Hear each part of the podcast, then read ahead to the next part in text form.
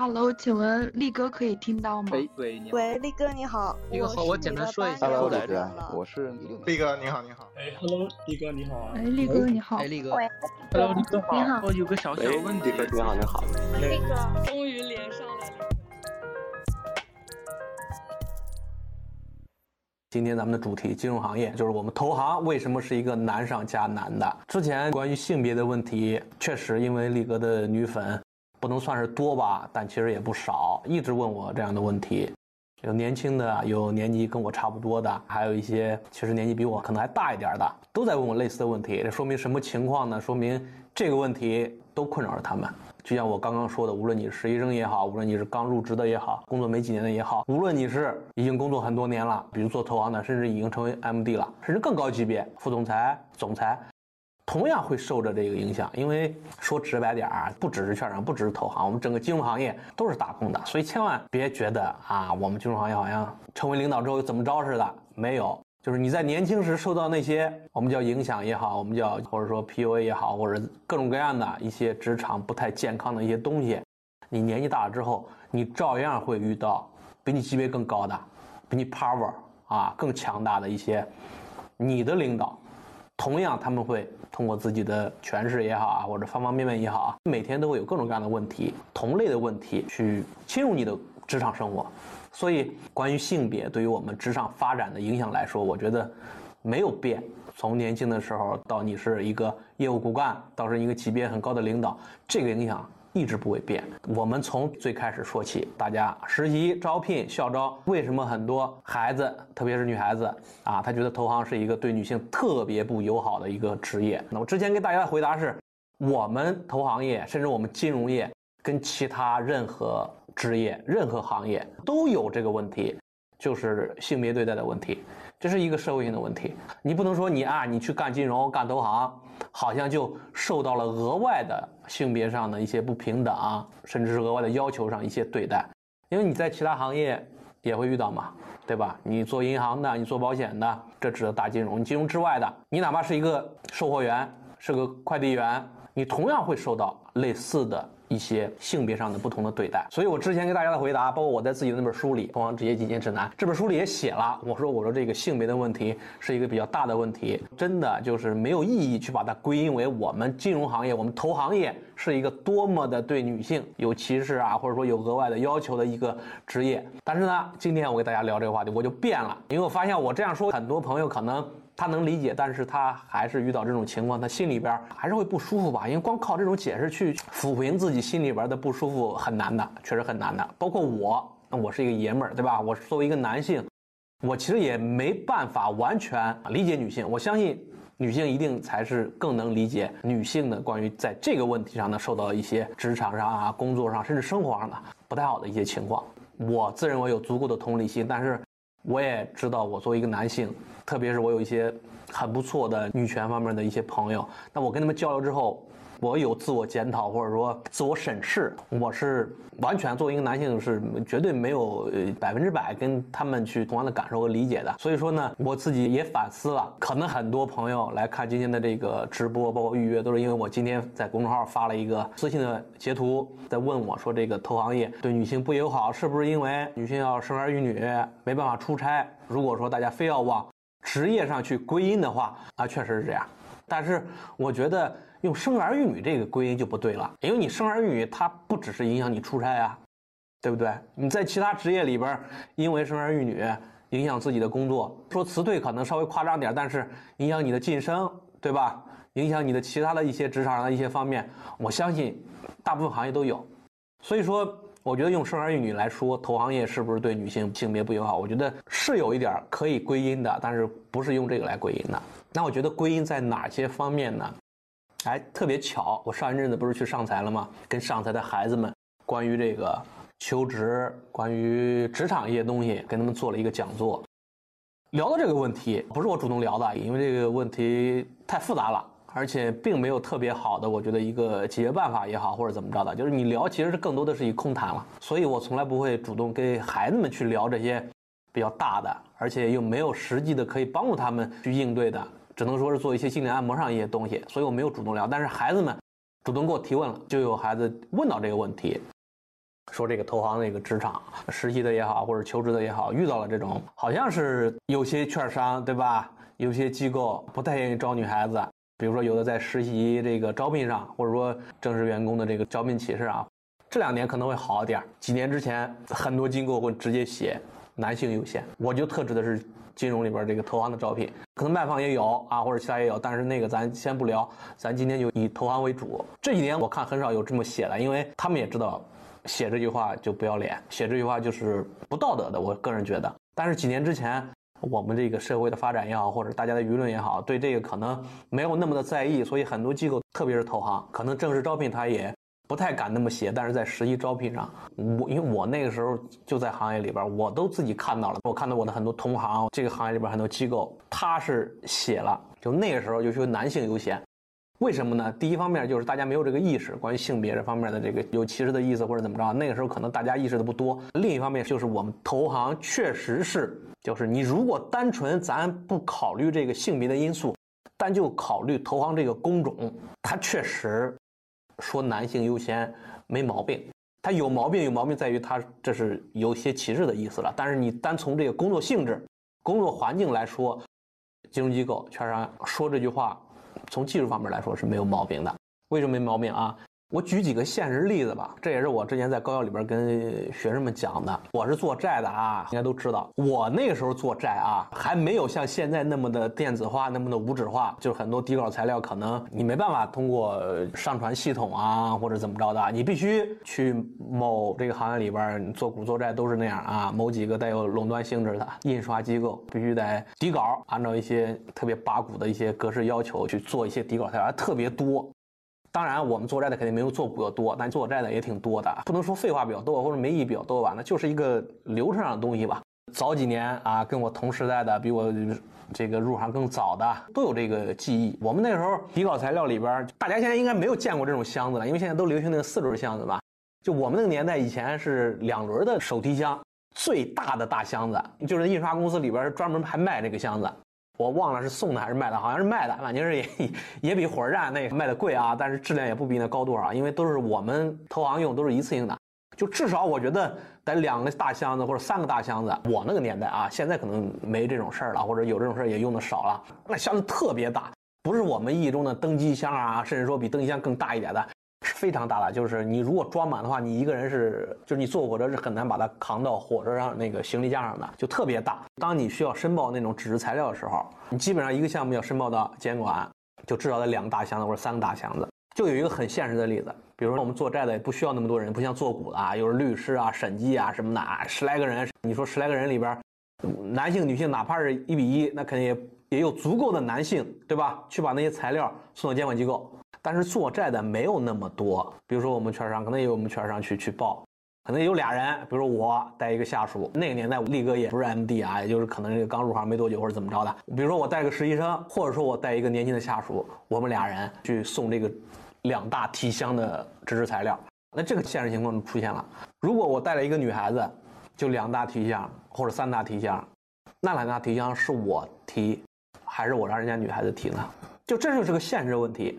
如果我提吧，对方可能会尴尬。我相信大部分人实习生什么都会尴尬的，因为实习生面前代教老师也是领导嘛，对吧？这是从对方的角度来说。那从我的角度来说，那我带他来干嘛呢？我一个人来不就足够了吗？何必造成这种尴尬的局面呢？这个其实很多从业者会考虑的。咱先假如如果没有男性实习生的话，只有女性实习生，大概率会选择一个人去。你也不可能好意思让人家女孩子提。你自己大老爷们儿空着手或者背个电脑，你让女孩子别说你不好意思，我跟你说，那保安看了都要骂你，你什么玩意儿呢？你让女孩子提俩大箱子，那干脆就一个人上了。如果是个男性的实习生，二十多岁小伙子，十八九的大小伙子，那谁提这俩箱子？哦，至少至少咱俩一人提一个吧，对吧？互相平等嘛。这个就是为什么投行对于女性不太友好的一方面，这只是一方面啊。因为它也不足以成为对女性不友好的这个全部，还有很多。我再随手举个例子，比如说出差，反正在我那个年代，在我特别是我入行没几年的级别还不够高的话，正常来说都是说初级员工都是住标间儿你两个人一般还那个年代反正机构也也要求就是同性出差，因为你同性出差可以顺理成章的住标间儿你如果异性出差的话，对于公司的成本来说，他觉得他增加了，他就会提一个优先同性出差的要求，但当然不会绝对说必须在那个啥，因为。事情都有具体的你不可控的，对吧？但这就往往造成了那个时候我们那个年代，那做债也好，做股票也是成本核算制的呀。就是你出差报销什么费用，也全是从你收入里边扣的。那有些领导是吧，抠抠搜搜的，他也会主动的说让下边出差，你就两个人住标间。那这个问题又来了，你作为一个男性的领导，那我带女孩子出差，那没办法住标间。你住标你是下流啊，对不对？虽然我们行业里边有些这种人啊，但是作为一个正常人来说。你带个大小伙子出差很方便，也省成本，这是出差的一方面情况。还有一种情况，特别是我们做债的、做股的，可能这种情况会遇的少一点，因为做股的去现场一般都是好几个人一块儿，需要干的活多，还有一些中介机构审计什么的。但是做债的出差频率不低，但是每一次出差。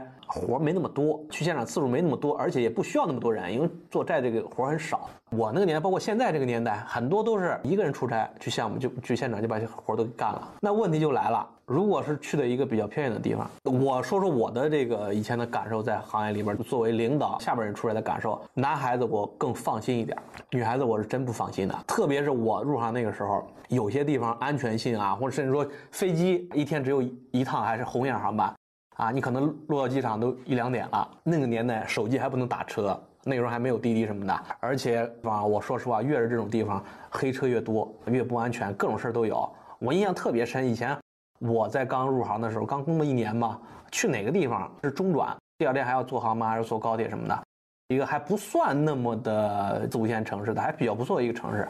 那时候为了方便第二天赶早上的高铁还是航班什么的，住在这个车站或者机场旁附近了。最好的一个地方，连热水都没有，反正是经历特别不好。我那时候作为一个大小伙子，我心里面都嘀嘀咕咕的。那你让一个姑娘，年轻的女孩子出差，你你不是作为领导，你作为一个正常人，你放心吗？你但凡有替别人着想，你就不可能让女孩子一个人出差的。而且经常情况下，你手里边也没有足够的人手，说两个人一块儿去。所以说，最终往往就是可能你出差只能找男的上。这就是投行啊，这不止做债做股，他也会遇到这种情况。我举的这些例子都是很平常的。我们投行业务，我相信到现在这个时候，也会遇到这些情况，而且经常会遇到这种情况，这就是我们这个职业的日常啊。只不过可能好一点是现在很多地方手机打车很方便，对吧？还有可以提前约好司机什么的，或者方方面面交通也很发达，也不用在某个地方过夜，赶第二天那个啥，就是会更便捷一些，比我们那个年代更友好一点，更让我们很多年轻人更觉得更安全一点。但是并没有完全消除。我刚刚说的，对于特别是年轻一些女孩子，这个职业会遇到这些情况。这情况作为一个他的领导也好，或者说作为他一个同事也好，你只要是正常的，你只要是有良心的，你是不忍心。会不好意思让女性去做这个事儿，当然，可能有些女性会觉得这其实也是一种歧视，就是什么歧视呢？就是觉得好像女性就柔弱啊，觉得很多活不应该她干。可能有些女性会觉得我 OK 啊，我没问题啊，你这样看我，你就是对我们的刻板印象或者怎么着？咱不讨论这些东西，就是讨论这些没有意义。它是不是刻板印象？我想不同人会有不同的看法，但是我只说，我作为一个年长一些男性。当这些情况发生的时候，我第一时间我自己的第一直觉是不愿意去让女孩子去做这些事儿，可能有点直男思想，但是我是觉得这些事儿应该男性去做的。比如说太重的东西，干体力活，比如说去一些地方一个人那个啥，就前不着村后不着店，我第一反应会更愿意让男的去做。啊，我也没有觉得自己是在歧视什么的，我咱不讨论这个东西啊，我就说这个意思。这些细微的一些东西，这些职场上日常的一些东西，就是。影响在性别选择上，可能一些从业者会优先去选择男性，因为如果说手底下都是男性或者男性居多的话，那么当整个团队、整个部门在做业务的过程中遇到我刚刚所描述的这些情况，会很容易的就能够派出人手，更快的决定谁去。这是我对这个问题的一些看法啊，不一定对啊，但是我也没有跟大家任何人去辩解的意思。你如果能理解就理解，理解不了啊，你你可以不理解啊。但是这就是我在这个行业里边我的经历、我的经验、我的过去带给我的感受，对这个事情的判断。如果说我们非要把这个性别那个归因到投行这个职业来说，我觉得我刚刚说那些才是真正的。至于说生儿育女，我觉得真的不算。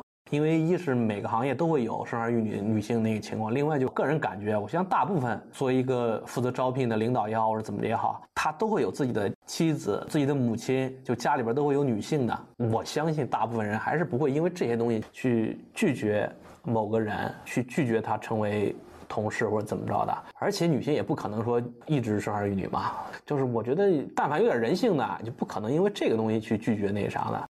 如果真的有拒绝，他可能更多考虑的是我刚刚说的那些东西。很多年轻人、很多抠仔、很多从业者也会问我另一个问题，就是投行需不需要喝酒？在喝酒这个事儿上，我觉得大家首先就不要分性别了，因为我觉得劝女孩子喝酒和劝男孩子喝酒都是一样不道德的。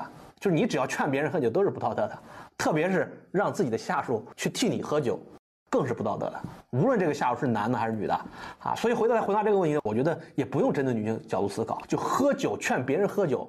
如果你愿意喝酒，力哥现在戒酒了啊，但是之前力哥在从业的时候，喝酒还是对我来说是一个爱好，也不知道怎么想把自己灌醉吧，也可能是应酬太多了，喝了有点酒瘾了。没有离开这个行业之前，我是自己爱喝一点所以说我对于应酬也好，那个啥的，我本身就是不存在反感，因为我我自己喝酒，你不用劝我，自己那个啥。但是我觉得自己好就好在我理解，也是有人跟我正是我的想法，他自己就不爱喝的，我不会去改变对方成为我，我也不太愿意就是别人改变我成为他。如果说我在一个应酬局上，这也是。以前的真实经历啊，而且是这个经历特别多。就是在我后边成为承揽之后，基本上我的工作内容，说实话就是以应酬为主了，跟新客户喝，跟老客户喝，跟同事喝，跟领导喝，它是不健康的。但但但确实是我之前做承揽的时候，大部分的工作日常。那我也不是说每个人都一个人喝，那也会带着自己的下属同事，什么情况都有。特别是在现场的时候，我可以负责任的告诉大家，就我的性格也好，我的这个习惯也好。在每一次酒场，我所有到现在经历的每一次职场上的酒场，如果跟我下属一块儿喝酒的话，你现在都可以问我以前的下属，女性下属、男性下属都可以问，都是一样的，没有存在说厚此薄彼，特别保护男性或者特别保护你，我都保护的。就在我所有经历过酒场、应酬局，只要就是带着下属什么的，我一定是第一个冲在前面的。年轻人他愿不愿意喝或者怎么着的，那我不管，他愿意喝，我也不会说是让他冲在我前面保护我的。就是我永远是冲在第一个的，就是对方客户什么，你要非今天把我们灌的，你先灌我，我一定不会让下属冲上来保护我，因为我见过太多了，我印象特别深刻。啊，今天不能说那么具体啊，因为容易得罪我以前的老同事、那个老领导什么的。为什么我会有这个反应或者这个习惯呢？来自于之前我是下属的时候，我是年轻人的时候经历，就我遇到过让我冲上去去为领导挡酒的时候，就我在年轻的时候可能意识不到，或者说可能还觉得没什么，但是我后边。在我成熟之后，在我回忆或者想起这种事儿的，我觉得领导那样做是不对的。也许他觉得对，但是作为我来说，我觉得那是不道德，那是不对的。你领导不想喝，你自己跟客户说去。你不想喝，你让下边下属替你喝，为你撑面子，那你是人吗？这是一方面，还有一方面就是有些领导更可恶啊，他会用这个让下属喝酒，就就没有客户，没有其他那个压力所在，他给自己的下属压力，用来展示自己的 power。这就是下三滥，这更下三滥。如客户那种情况，我我还稍微跟领导可以理解，比如领导他确实喝不了了，但是他在客户面前为了赢得这个业务，他他又不想那个啥，他就让让下属那个挡挡或者怎么，这我还稍微可以理解一点。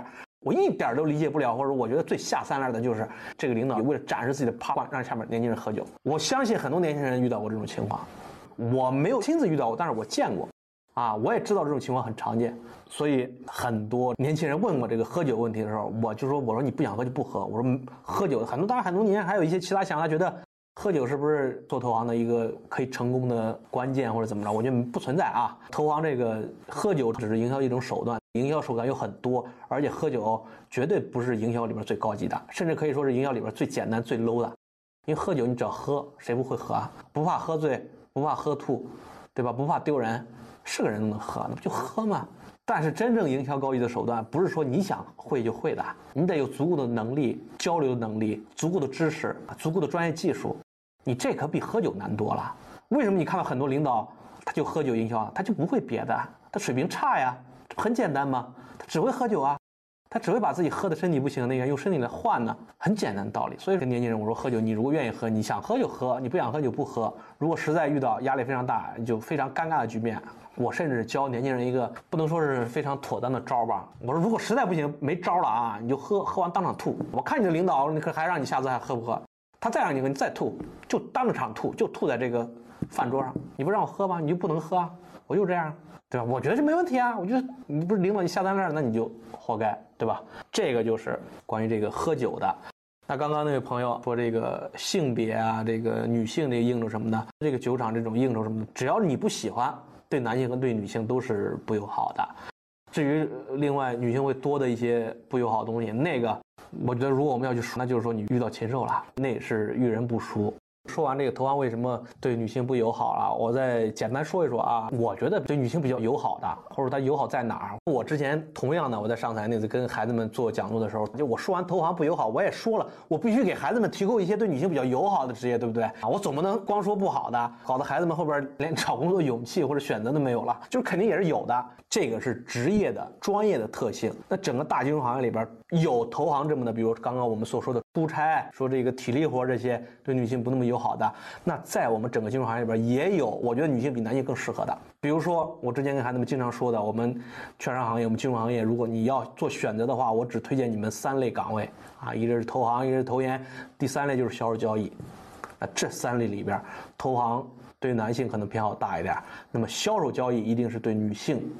的偏好要优于男性的。如果说你在这个行业里边，或者说你在金融业里边，不用我说，你光看你就知道了。销售交易就是女性比男性多，这已经就是现实啊，而且多得多，就跟可能大家看到投行里面男性就是比女性多。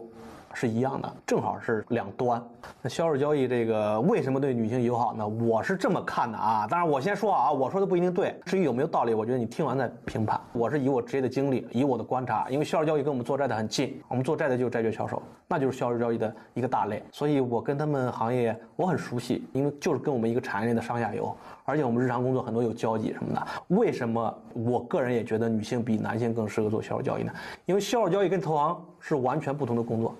投行就是项目里的工作，你要去出差爬项目现场，而且你手里边啊，你可能同时好几个项目并行的，但是每一个项目它都是有周期性的。我举个例子来说，比如说你手里边有十个项目吧，你可能这个项目只是在立项阶段，另一个项目在尽调阶段。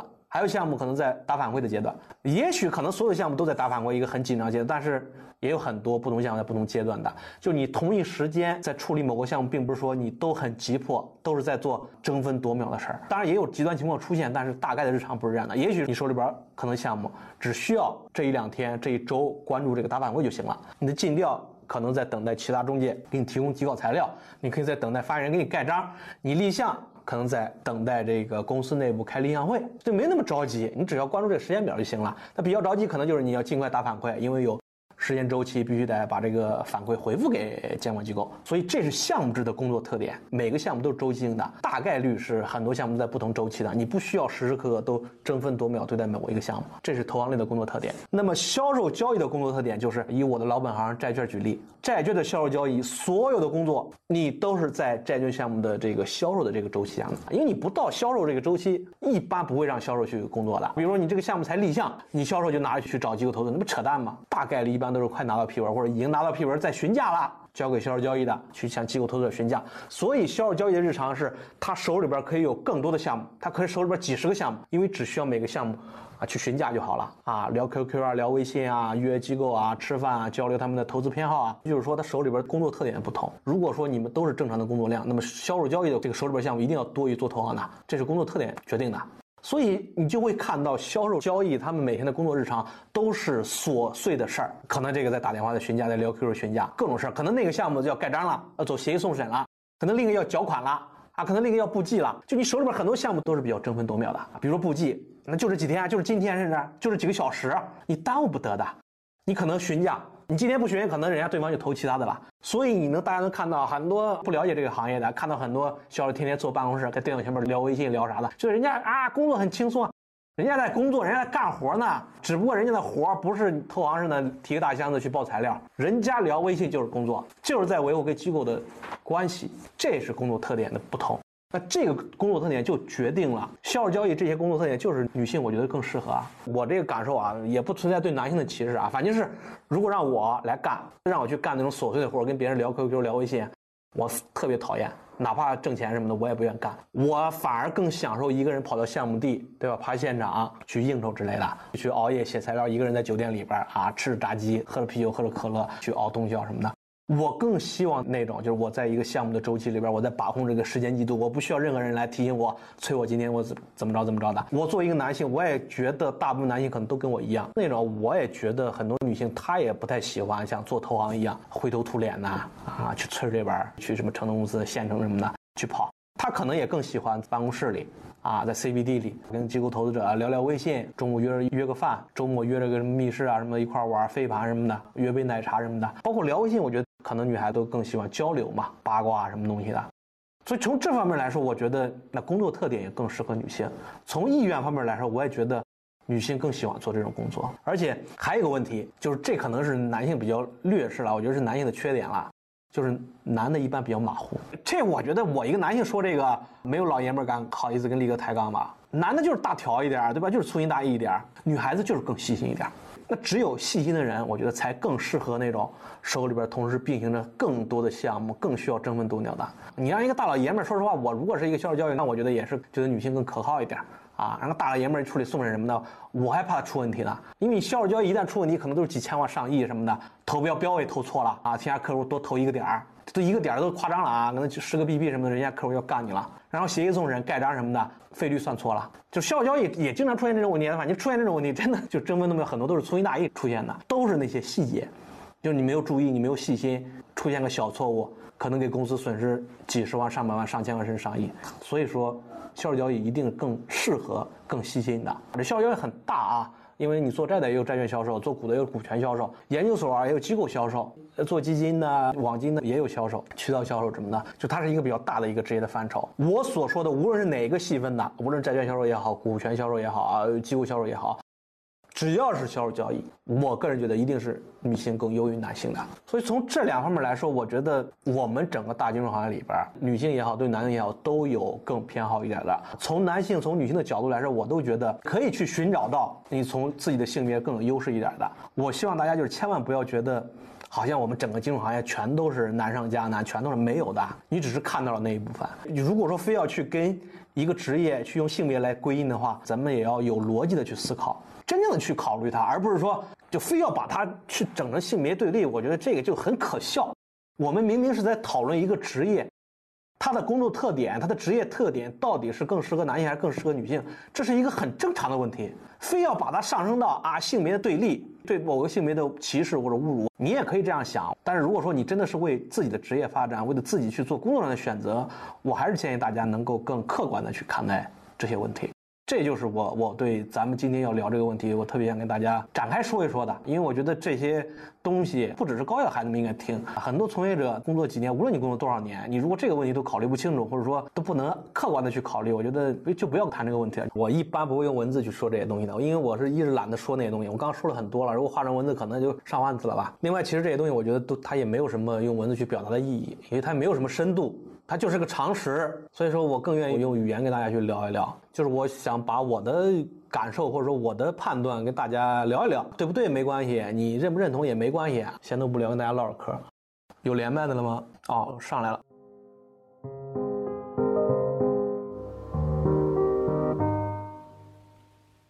Hello，李哥好，我有个小小问题，就想请问一下。像公募基金的渠道销售或者说机构销售怎么样？这两个岗位它也是偏向男性嘛？呃，因为我之前可能有同学在不管是公募渠道还是说机构销售实习过，他们可能说像渠道销售往往对男生可能会友好一些，因为经常跑网点，可能一天跑个七八个网点就比较累啊，尤其那些大夏天热的要死，他们招人反而想招男生。我想问一下力哥的观点。我也觉得可能对男性更友好一点，因为什么呢？因为基金公司的渠道销售，它跟我刚刚所说的债券销售啊、股权销售啊，包括研究所机构销售啊它不一样。因为你看我们的刚刚说的债券销售也好啊，股权销售也好，包括研究所机构销售也好，它更多的是一种总对总的工作形式。比如说我券商我卖债，那我一定是找，比如说基金公司也好，银行也好，金市也好，对吧？都是总部的，交流起来呢，也不是说对方啊还需要我去。给他介绍我的产品，跟他传授专业，人家是恨不得比你还专业呢。人家研究员投资不比你专业吗？这个是我刚刚说的销售交易他的工作特点，所以他决定了女孩子只需要负责这个流程上的工作或者交流方面的工作，她不需要做一个专家。但是你刚刚所说的基金的渠道销售就不一样了，它对接的是地方的银行的各金、省分的，或者说营业网点的，它更多的不是说这个产品你投不投，它更多要告诉你我们有一个好的产品，它好在哪儿。一二三四，它不像一个销售，它像一个讲师，他来教银行的各金部的是怎么把这些东西跟老百姓说，跟散户去说，然后他需要维护的关系呢，又是地方银行的各级部的老大啊，什么主任啊，什么的东西，出差也比较多。因为我知道很多基金公司，它的渠道销售都是，它可能都不只是负责一个省，它可能负责，比如说西南片区，好几个大省，对，它可能每周或者每月都是在不同省份的国有大行、一些营业网点去不断的像讲师一样跟他们讲产品，跟他们去应酬。就是为什么基金的渠道销售它不适合女性，是因为它工作性质完全跟我说的销售教育就不一样。嘿，赞同你的那个特点。你让女孩子去跑银行的个金那些，不是说她不行什么的，但是还是不太一样。跟我刚刚描述的为什么我所说的销售教育它更适合女性，它就不是一回事儿。就是至少没有说女性她比男性一定更好吧？我觉得特别是银行网点，银行网点什么一个工作氛围啊，我不知道咱们后台啊，反正咱们是不是从业银行的？但凡有银行这个从业经历或者了解都知道，银行的网点、银行的省份什么的，那跟总部的金融机构也不太一样，那生态就不太一样，更像一个机关单位、事业单位啊，内部和外部合的，你天天不就干那些事儿吗？所以这是我的看法。嗯，好的，那个公募基金的机构销售呢，它和渠道销售会有点像吗？还是说可能机构销售和一些交交比较像？对你这个说的没错，基金的这个机构销售跟我刚刚说的销售交易也是比较像的。你如果说去自己去做判断的话，去做分别的话，你就看他们的工作特点。就我不是让大家根据他到底是做销售还是做投行去的，我是让大家根据他背后的工作特点去判断这个职业到底是女性更友好一点还是男性更友好，就或者女性更适合一点还是男性更适合一点。那基金公司的机构销售，它跟渠道销售就不一样呢，它机构销售更多的是也是总对总的一种拜访，而且拜访就是机构投资者啊，人家也比你比你更专业，不需要你来教我，更多的也是像交易所的机构销售，我觉得差不多的。嗯，好的，明白。力哥是关于这两个岗位是有什么根据不同性格推荐吗？我们我还推荐吗？我不都跟你说了吗？那机构销售，我说的销售交易工作特点是类似的。那你觉得这个工作氛围，整个机构销售氛围你喜欢，或者你觉得你适合，那就适合呗。渠道销售我刚刚也不给你介绍了吗？不用我介绍，你自己也看到了吗？那些工作特点适不适合你，你自己比我更清楚。你喜不喜欢那种工作氛围啊？你觉得他自己对你友不友好，或者你觉得对你热不热爱，或者说想不想以此为自己的职业发展目标？就是我只能给你陈述我所了解的客观情况，职场情况是什么样子的，适不适合你，还要跟你自己的性格、你自己的喜好、你自己的能力去自己给自己做了一个判断。我没办法去跟你说 一定对你更好，你得自己去做出回答，好吧？小小问题，最后一个，我帮我同学问一下，就是销售对女生颜值的要求。就是你这个问题就很幼稚，或者说很无聊，你知道吗？什么叫销售对女性颜值的要求？所有职业都喜欢长得帅的、长得漂亮的呀。你说我怎么去反驳他，或者怎么着的？我说不是的，那不开玩笑吗？我说是的，又显得我很无聊，我很 low，我没办法给你去回答。投行也喜欢长得好的呀，像力哥这种，不就对吧？被这个行业踢出来了吗？我 就是我觉得这个问题不存在说哪个职业偏好哪个，我觉得这个问题其实也是一个更大的一个比较社会性的问题了。长得好看的是不是更受优待或者怎么着的，对吧？要去思考这个东西了。投行销售啊，都是偏营销类的，他有没有这个偏好，我相信所有人都知道。明白。好，好的，谢谢力哥。嗯，拜拜，拜拜。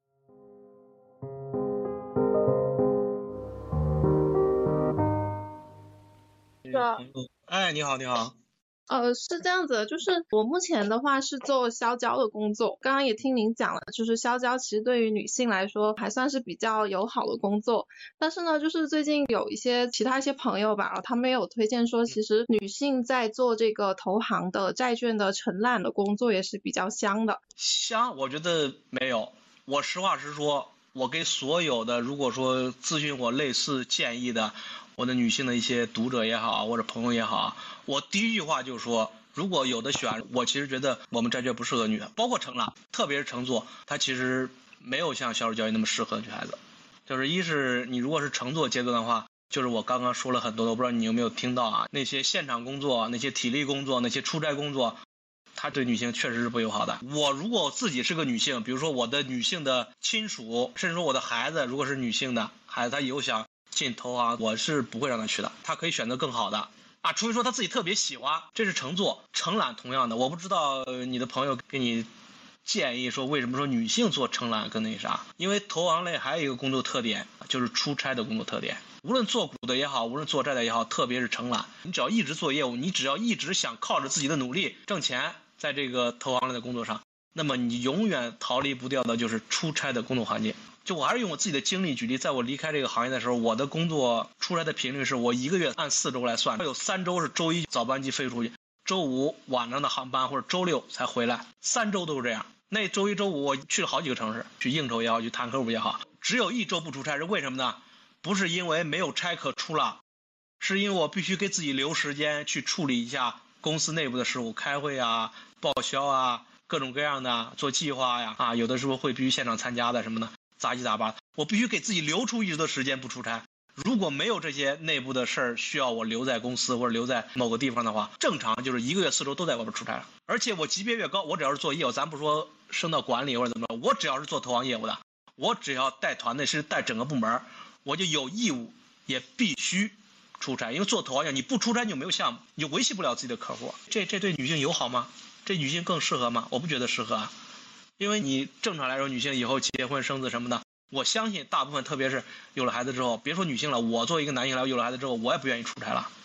我可能年轻的时候，我一个人更喜欢自由自在，到处看看不同的城市，对吧？领略不同的风景。但我有了家之后，有了孩子之后，我更愿意待在家里，或者说陪伴孩子，照顾家庭。我相信，可能女性比我会更有这个改变。就是说，主要是承揽，他们不是说不用长期驻扎在项目地，就是可以就是只是前期进入，然后后期的话就做一个辅助或者是统筹的这么一个工作。然后觉得承揽是不是相对乘坐来说会更友好一点，对于女性？你说的也是事实，就像我做承揽，我从来不在某一个地方待超过两天，一般可能当天就走，甚至说顶多待一天我就走了，因为我其他地方还有其他项目，还有其他事儿。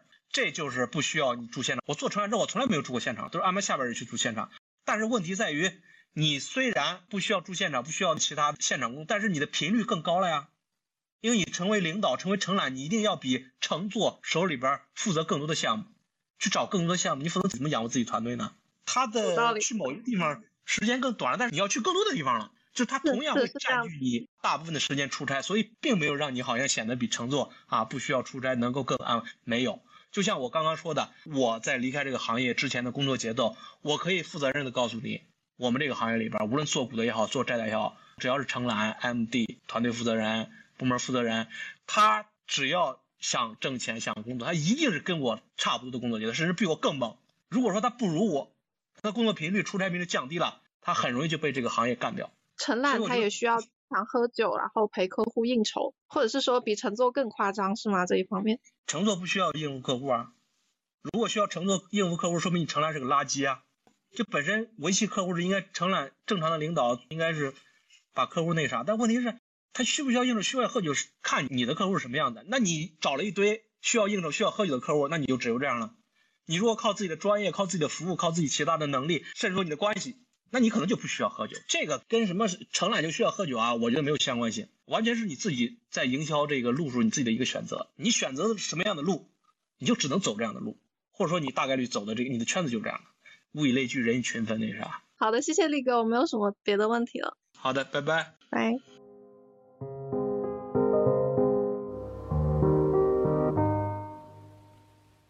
喂。那个你好，上周的直播我也听了。上次的话，我觉得可能共同话题可能更多一些，包括我之前有好几个我的同行，其实也问了您一些问题。然后就这个呢，我想还是表达一下我的一个想法，就是因为我也是做债券乘坐的，然后我债券乘坐其实已经做了应该第六年的时间比较久了，想问一下您，就是关于债券乘坐一个转岗的一些方向，包括上次您说到，其实从乘坐转城缆可能是更加顺畅嘛。但是我觉得我自己可能不是特别想转城缆这条线，所以想知道一下，就除了转城缆这个之外，有没有其他更加适合的一些方向？首先呢，你这个问题，我觉得你没有看过我这本书。你如果看过这本书，我买了，还没有看完。你啊，你回头自己可以看一看，但是没关系，我我一会儿也简单跟你说一说。因为你的这个问题，我其实在书里已经专门有一章专门写这个的，投行的这未来的这个跳槽路径、发展路径。因为这个路径其实我觉得股权也好，债券也好，其实是一样的，就是相通的。首先，无论是做股也好，做债也好，乘坐转承揽都是最顺的。而且我个人的看法，我觉得。乘坐承揽甚至可以说就是一个岗位，啊，为什么我们很多我们券商都把它称为承揽乘坐岗呢？为什么连着叫？是的，是的。那因为就是承揽就是乘坐的递进的一个岗位，乘坐就是承揽的一个前置岗位。因为你正常来说，你想成为一个专业的承揽、优秀的承揽，一定要先做乘坐呀。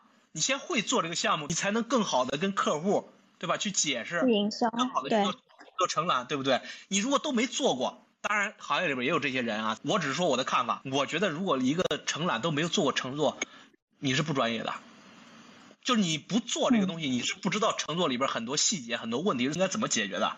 你光在电话后边，光成为领导安排下边人去那个啥，你是纸上谈兵。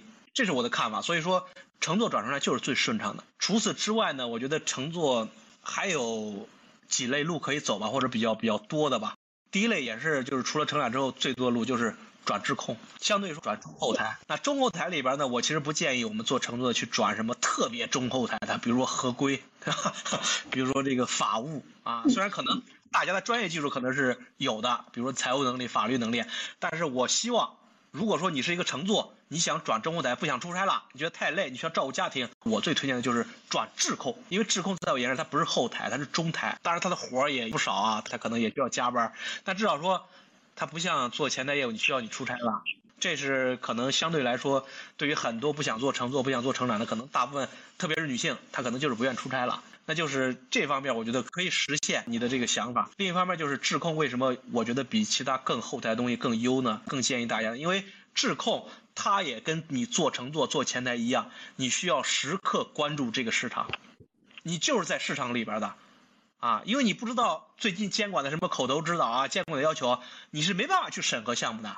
所以你从被动的也需要你时刻的维系在对市场这个敏感度，而且你确实也在这个市场里边，因为你每天都在审着现在正在要申报或者正在市场里边要发行的一些项目，就这个环境也没有让你离开。你如果说你去一个纯正的后台，比如做法务，你可能会直接离开我们这个债券这个市场这个行业。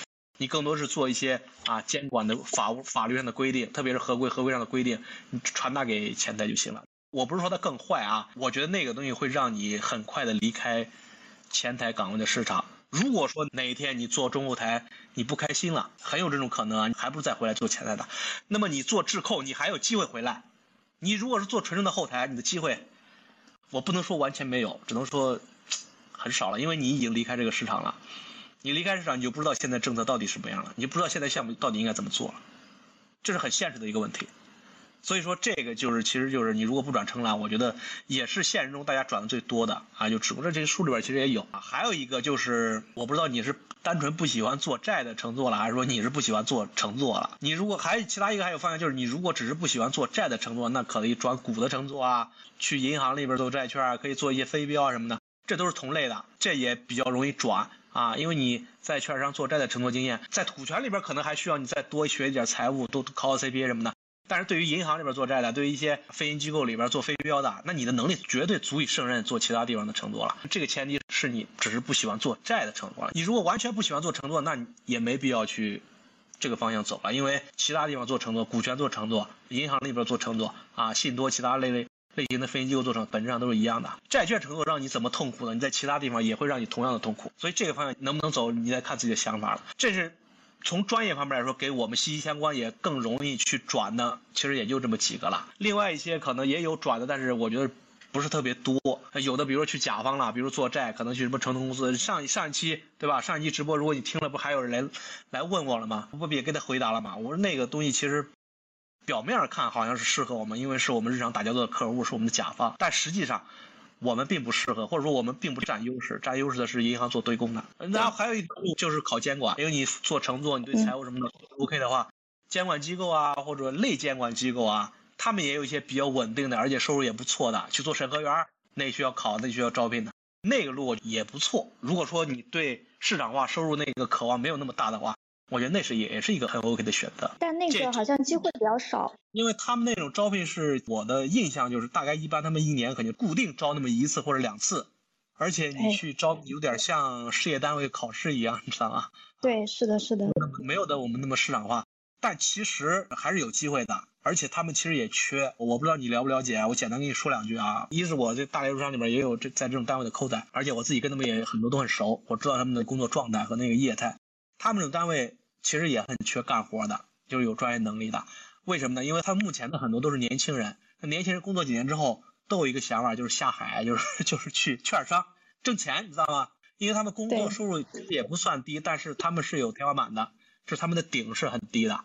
那么对于一些，比如像你一些工作经验已经很成熟了，你可能不再有这种想法了，你想去一个更稳定的，只要旱涝保收，也挺体面的。那其实他们很缺这种人，他们收入虽然也不低，但是留不住那些年轻人。这其实就是正是你这个情况的机会嘛。好的，好的，这方面会再关注。我想再追问一下，您了解就是说从债城转到，比如说去做债券相关的研究，或者是做二级的这种，您了解吗？就是这个不知道好不好转。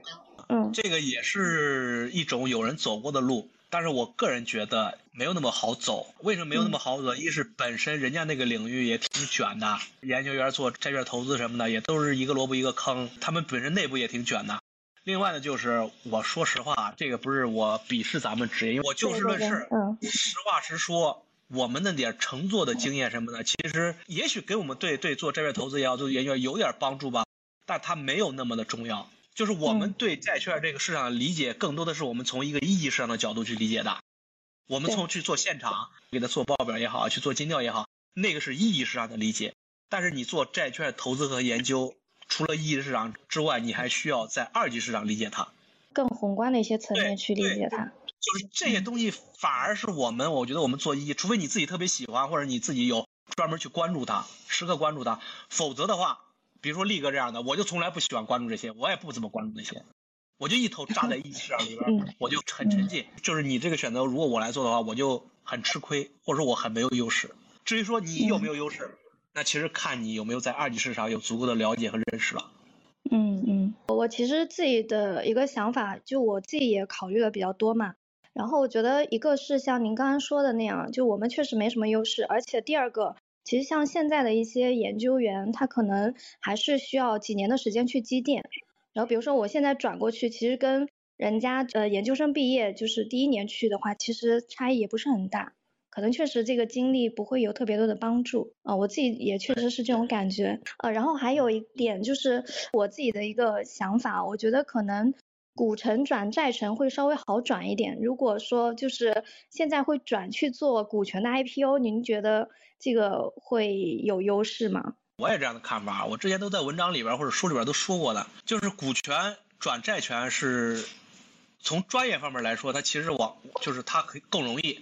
债权转股权其实会有些难度，因为你做债做承诺的你是知道的啊，人家做股的承诺就是比做债的要求高，或者说更活儿更，多，专业就更强。所以说我们是有一些就是需要去补齐的，但是我说实话啊，没那么大，因为你嗯做承诺足够长了，就是你理解债券承诺没有技术含量，我跟你可以负责任的告诉你，我甚至可以当着做股的扣仔们都说，股权的承诺当然没什么技术含量。那就是个流程的活儿，那就是一个把嗯政策做成项目的一个。为什么叫我们说是搬运工呢？你就是搬呀，你搬的政策呀，结果让你做什么项目，你就嗯只能做什么项目；让你报什么项目，只能报什么项目。你有任何创新能力吗？你没有啊。所以说你有什么技术含量？你只要努力学就行了呗，学财务就行了呗，学法律就行了呗，学业务流程就行了呗。所以你真想转，我觉得不是什么难度，只是说确实有一个从简单到难或者从难到简单的这个差别，但它并不是真的很难转，因为现实里边有很多啊。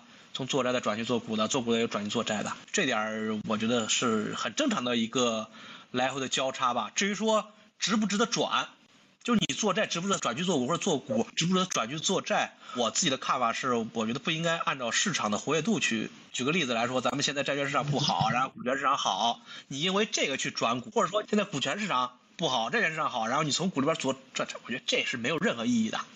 因为这两个市场都是周期性的，你是无法预测说它是一直好下去或者一直坏下去吧，不可能的。很可能你转过去之后，啪，人家那个市场不行了，你原来这个市场又好起来了，这个是不可控的。就是千万不要因为这个想法去转，更多的是你想开阔自己的专业度也好，或者说自己的能力圈也好。比如说你是做债的，你觉得这光做债啊，市场的发展或者自己职业发展不够，我希望再去做股，我让自己又能做债又能做股，那么。在未来职业发展，我的机会可能会更多一点，或者说当市场不好的时候，我的发展会比别人更好一点。如果是这种想法，我觉得是 OK 的，而且我也很支持。好，那谢谢。嗯。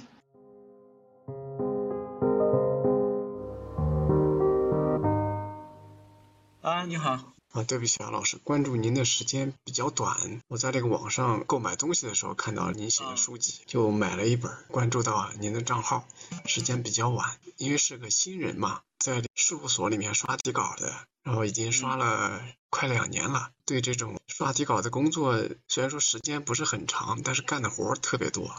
两年出差算了算，将近快六百天了。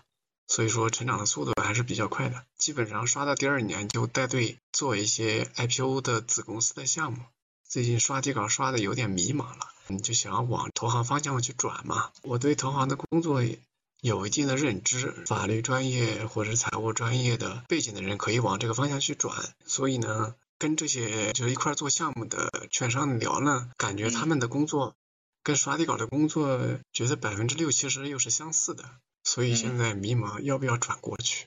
就是你想转，你是觉得想改变自己的工作环境或者说工作内容，所以想往投行里边转。这个问题啊，如果说你是这个想法，我觉得你就转就没有意义了。投行如果说跟你百分之六十相似，那我可以再放在就是乘坐审计刷底稿是百分之百相似的，只不过乘坐可能是占据了投行工作的前端。就是它不可能是你一直做乘坐，后边要转成了，就像你们审计里边，你不可能一直刷现场刷底稿的，你未来也要成为合伙人的，这是审计的发展路径，对不对？那在投行里边其实也是类似的，投行的前面你可能要做一些现场工作，你在刷底稿，投行会拿着你的底稿刷我们自己的底稿。这个工作是本质上来就是一样的，所以说你如果是想改变自己工作环境的，我觉得你转去投行，它可能不会在前期或者说不会在很快，我觉得至少也在两三年或者三五年之后才能会有所改变。你前期这三五年可能还要同样经历着在审计你现在这个感受。那投行比你审计好在哪儿呢？我觉得一是首先，它一定投行没有审计那么辛苦，就是你们的加班程度、你们的加班频率，我们做投行的。都是一清二楚的，一定是没你们辛苦。当然，我们也没有那么轻松，但至少我觉得比你好一点工作量。另外呢，收入方面，我不能说一定比你们高，但平均收入，你们的平均收入，我们的平均收入，那投行的平均收入一定是比审计的平均收入高的，啊，这个是毋庸置疑的。所以说，你如果转过去，我不知道能不能让你好受啊。如果能让你好受的，我觉得是可以转的，就是在工作辛苦和这个收入方面会有所提升的。因为这两个好处，它足以支撑你再熬个三五年之后，在投行里边去往更高的位置，从乘坐转去承揽。只不过你从投行里边从乘坐转去承揽，其实跟审计也是一样的，就相当于你从现场负责人转去合伙人一样。啊，因为投行的承揽的工作内容和审计的合伙人的工作内容也大差不差吧，就是他们工作最终目的都是要拉客户、拉单子，给下边的乘坐、给下边的现场负责人拉项目来干。当然，可能审计的承揽他可能也更辛苦一点，因为他也要审核什么的。投行也审，但是没审计那么强度啊，或者说专业度要求那么高。这其实可能就是审计和投行的相同点，所以我觉得审计和投行其实本身它都属于一个投行类的工作，它的工作特点、项目制，然后出差比较频繁，都需要爬现场，这极其类似的。所以你如果是想换工作环境，想改变自己审计的职业发展路径什么的，那去投行，我觉得不是一个优先的选择。但是你如果说同样的关键你很适应，但是你想没有那么辛苦，或者说你就想收入更好一点，从审计转去投行，那一定是最顺的、最适合的。因为也有数据表明啊，这不是我拍脑袋跟你说的，一是现实就是这样，另外就是证券协会专门有个数据，人家是专门统计过的。你券商里边社招的来源，来源第一是同行，来源第二就是你们审计事务所，审计转投行也是。就转的比较多的一条路，我不知道有没有给你解释清楚。解释清楚，好的好的，谢谢你，嗯，感谢感谢，嗯，打扰，好，好，嗯，拜拜。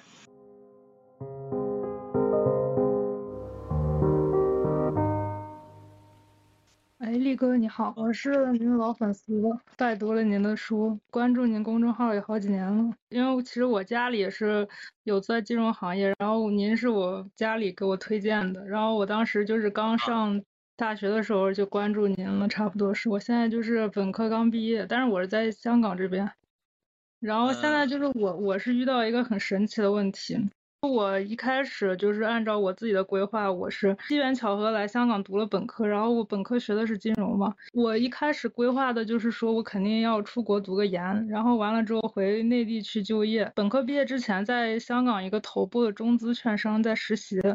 然后我们这个股权这相关的就是做股份的奖励给一些上市或者非上市公司员工就做这个业务，然后我们这个业务就属于是我自己的理解上不是属于是一个主流的投行业务，就可能我们只是对一些上市公司的全流程的服务，我们会提供一些附加的服务。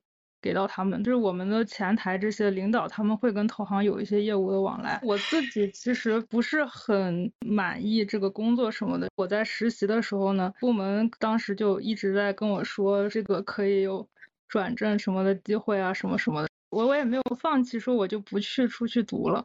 然后我就说，那既然如此，可以先等等看，因为我确实也不是很着急，说我马上立马就要把书读了。我现在这个公司和只是这个平台而言，对我自己来说，是我本科期间是梦想中的工作，我从来都没有想过说我本科就能进。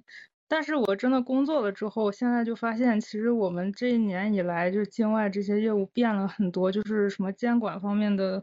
一些问题啊，部门内部的一些问题啊，反正我刚进组的时候，我们部门就好几个人都在干活，然后结果现在的状况是，我作为一个刚来的新人，我已经接了四五个人的事情在做了。现在我在给你打个电话，我还在加班，然后我就觉得我们这个忙就是也有点没有意义。打断你一下，我到现在没有听到奇怪的东西，然后你说这些东西呢，其实。不止我啊，后台那些老油条啊，就是扣在比你年长一点的，工作经验多一点，大概都知道那个情况是到底什么情况。你就直接说你的疑问，遇到奇怪的东西，或者想听我跟你说什么。直接一点，对我很迷茫，我不知道我是不是该由着我自己的想法去选择我想做的事情，然后我也有点对我未来的职业有点迷茫，因为我并没有主动的去做这个选择，只不过是获得了这样一个机会，但是我又发现它没有我想象中的那么符合我的要求，然后我就觉得那是不是我应该还是往。我之前就是规划的这个方向走。你现在觉得迷茫，觉得这个工作它没有吸引你，想继续做下去什么的？那你现在有没有吸引你的东西呢？读书也好，或者说去换一个你想要的工作。具体一点的话，其实我对投研挺感兴趣的。我大学的期间也做过债城的实习，这两份就我现在的工作，包括之前的这个也都有点类似。我还是更喜欢能发挥一些给我自己有一点点，我会去做不一样的东西这样的机会。我不会想要每天就做同样的重复性的工作，做一些这种。你转去投研。在你工作前期可能也是消耗，也是你会，你现在觉得它不是无聊的，它是有意思的。我也可以负责告诉你，大部分的工作在你工作两三年，你干个一两年，你都会觉得很无聊、很重复。投研也是这样的，我是这样觉得，就是首先你年龄还挺小的，因为你本科毕业嘛，肯定是就是刚刚进入社会的，刚刚进入职场的。就无论你做什么工作，你都是这么一个年龄的状态，那么一个经历的状态。我是觉得你在现在这个年龄的情况下，应该多尝试，多去看一看，多去了解，也无论投研也好，或者其他方向也好。你如果觉得现在所做的工作，它是不是你现在这个公司，是不是你现在这个行业都没关系，哪怕你现在是做投行的，都没关系。它让你困扰，让你迷茫，让你想去某一个地方去看一看，我觉得都可以去。但是最核心的是，你这个去的方向，你一定要清晰和确定。你想去投研没关系，但是你在做这个决定是不是要去投研，你不用告诉我，也不用告诉你的父母，但是你需要有个答案告诉你自己，就是投研到底是干什么的？他的日常工作到底干什么呢？我是不是真的喜欢这个工作日常，还是说我只是在报告写研报，别人搞投资，好像挺有意思的？因为你现在这个年龄，你现在这个职场的经历，我觉得可能这些东西你还是会像一个学生一样，现在实习阶段一样，你只是看到别人在好像做的比自己有意义，你就渴望过去。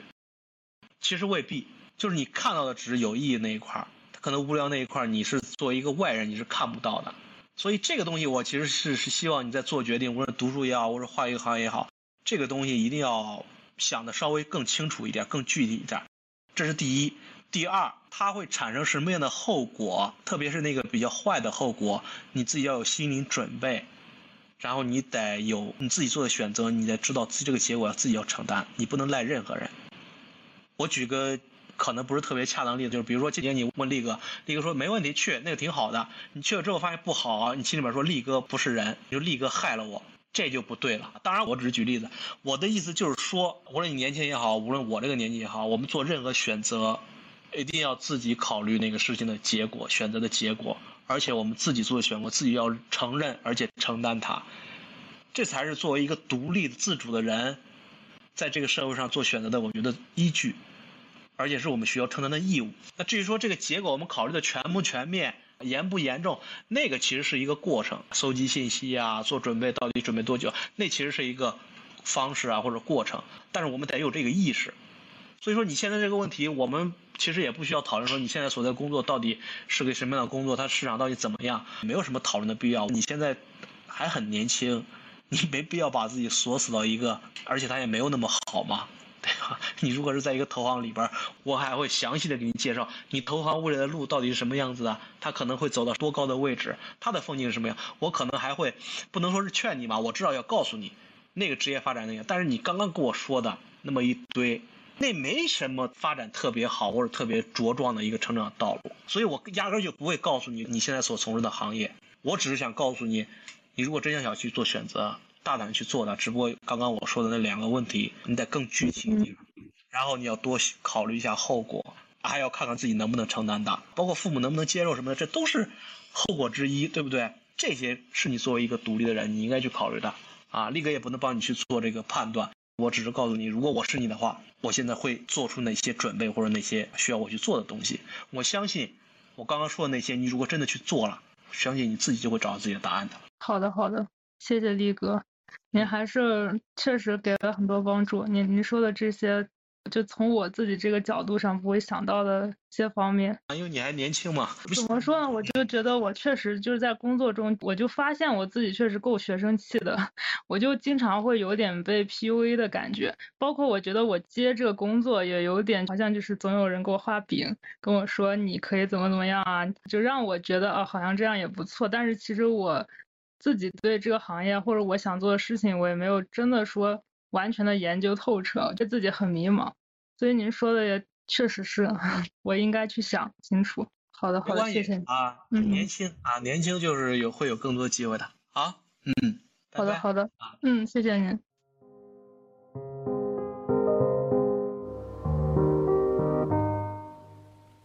喂，立科你好，你好，我先自我介绍一下吧，我是那个今年应届毕业生，是 QS 五十啊，US 五十的学校。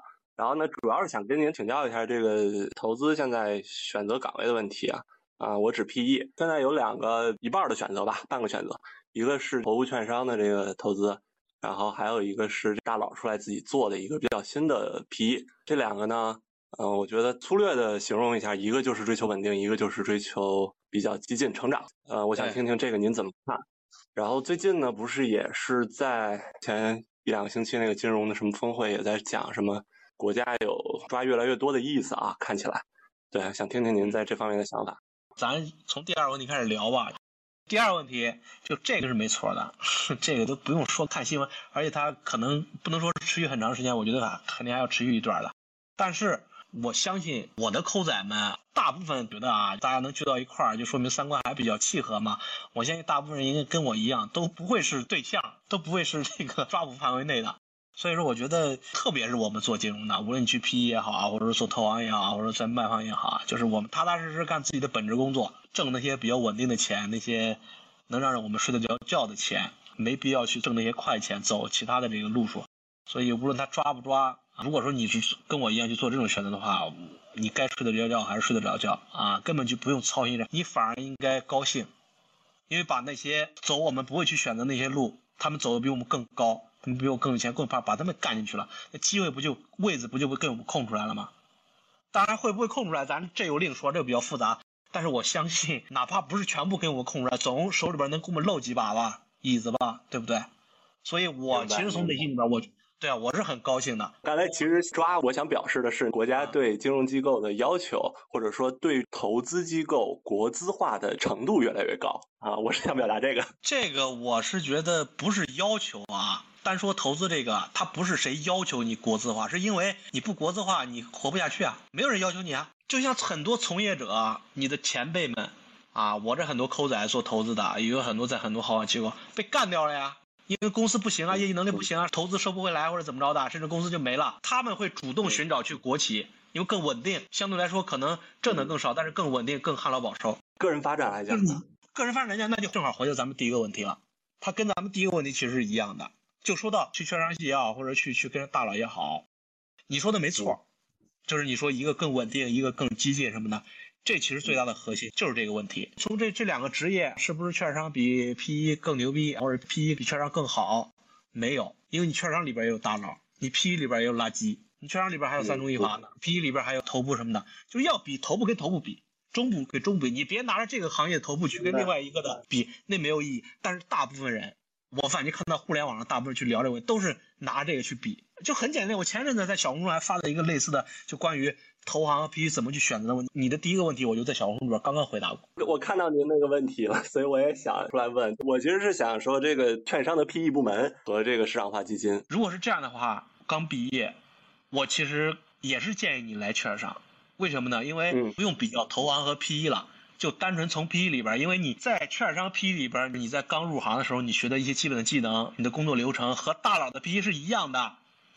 这就跟做投行里边，三中一华做投行和脚皮券商做流程，所有流程都是一样的，是一个道理。因为你们都在内地，对吧？做同样的投资业务，甚至可能都是同一个领域的，绝对是一样的呀。你上市啊、退出啊都一样的。所以对于刚入行的你。